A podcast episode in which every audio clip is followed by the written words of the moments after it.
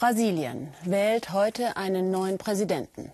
Die Stichwahl entscheidet zwischen dem ultrakonservativen Ex-Militär Jair Bolsonaro und dem linken Fernando Haddad. Der Trend, Populisten mit zweifelhaften oder überhaupt keinem Demokratieverständnis die Regierung über Volk und Land anzuvertrauen, scheint weiter Schule zu machen. Denn in Brasilien ist ein Politiker Favorit, der ein rechtsextremes Programm vertritt. Matthias Ebert. Militärische Töne am Copacabana-Strand im Wahlkampf Endspurt. Gekommen sind die Anhänger des rechtsextremen Kandidaten Jair Bolsonaro. Sie fordern eine Politik der harten Hand, vor allem die vielen Motorradclubs und Anhänger des brasilianischen Militärs. Der harte Kern, der den Präsidentschaftsfavoriten unterstützt. Es wurde versucht, die Armee zu schwächen. Wir sind hier, um mit Bolsonaro das Militär wieder stark zu machen und unser Land zu beschützen. Brasilien erlebt eine Welle des Militarismus, nicht nur in Copacabana, sondern auch im Bundesstaat Goiás im Landesinneren. Besuch bei der Militärschule Vasco dos Reis. Wenn die Soldaten die Klassenzimmer betreten, heißt es stramm stehen. Respekt und Drill sind die Umgangsformen, von denen sich Kommandant Sergio Duarte gute Schulleistungen verspricht. Er leitet diejenigen öffentlichen Schulen, in denen seit einigen Jahren die Militärs das Sagen haben. Die Militärschulen für die Militärangehörigen innerhalb der Kasernen waren sehr erfolgreich. Also hat das Erziehungsministerium den Vorschlag gemacht, dass wir Militärs auch zivile Schulen leiten sollen.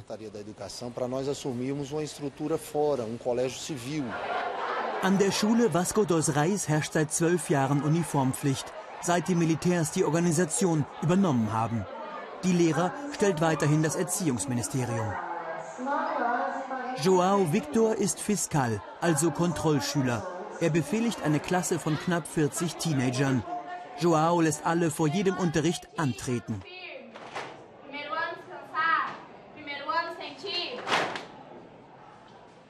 Und er muss den Militärs regelmäßig Meldung erstatten. Es war nicht einfach am Anfang, mich an diese Schule zu gewöhnen, aber mit den Jahren ging es immer besser und jetzt bin ich im Abschlussjahrgang. Was war schwierig für dich? Diese Schule ist viel härter als normale Schulen. Diese Härte kommt bei den Eltern gut an. Die Militärschulen boomen. Das erste Jahr, in dem wir den Schulunterricht auch außerhalb unserer Kasernen organisiert haben, war so erfolgreich, dass danach viele Militärschulen entstanden sind. Mittlerweile gibt es allein in unserer Region 57 Stück. Weil es auf einen einzigen Platz zehn Bewerber gibt, müssen sie sogar losen.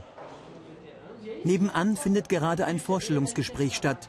Dieser Zahnarzt und seine Frau wünschen sich einen Platz für ihren Sohn. Die Kinder müssen wieder mehr Respekt haben vor Eltern und Lehrern und ihr Heimatland ehren.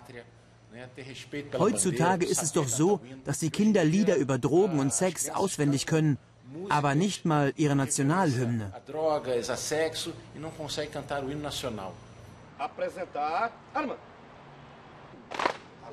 Kurz darauf militärischer Drill beim Appell. Es ist das, was Kommandant Duarte unter Bürgerkundeunterricht versteht. Bildung durch Gehorsam. Disziplin ist wichtig und frei von Intellekt. Sie ist wichtig zum Beispiel zwischen den Eltern und ihrem Kind. Aber sie hilft auch, um auf dem Arbeitsmarkt wettbewerbsfähig zu sein.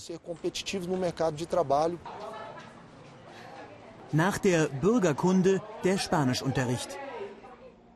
Diese Schülerinnen halten gerade einen Vortrag über ein Liebesgedicht von Pablo Neruda. Überraschend, ein chilenischer Kommunist als Lernstoff an einer Militärschule. Möglich deshalb, weil nicht die Militärs den Lehrplan bestimmen, sondern das Erziehungsministerium. Entscheidend ist vor allem die Frage, wie hier mit der Zeit der Militärdiktatur umgegangen wird. Wir verändern nichts an den Lehrplänen. Was die Geschichte Brasiliens betrifft, lehren wir alles. Dass es eine schwierige Zeit war, dass die politische Führung in der Hand der Militärs lag. Wir erläutern die gesamte Geschichte. Experten kritisieren jedoch, dass Brasilien die Militärdiktatur generell verharmlose. Dies fange bereits beim Geschichtsunterricht an.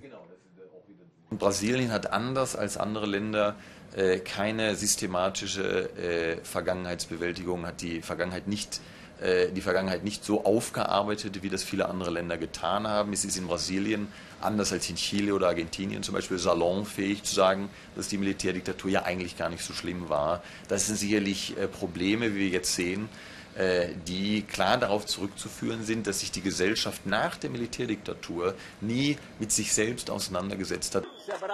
Deshalb marschieren mittlerweile Soldaten in Copacabana auf. Offene Unterstützung für Jair Bolsonaro. Der Rechtsextreme fordert mehr Militärschulen und Einfluss auf den Lernstoff. Immer wieder hat er Folter als legitimes Mittel verharmlost. Das verfängt bei seinen Anhängern. Es ist relativ, von Folter und Diktatur zu sprechen. Es gab nämlich keine Diktatur, sondern lediglich ein Militärregime.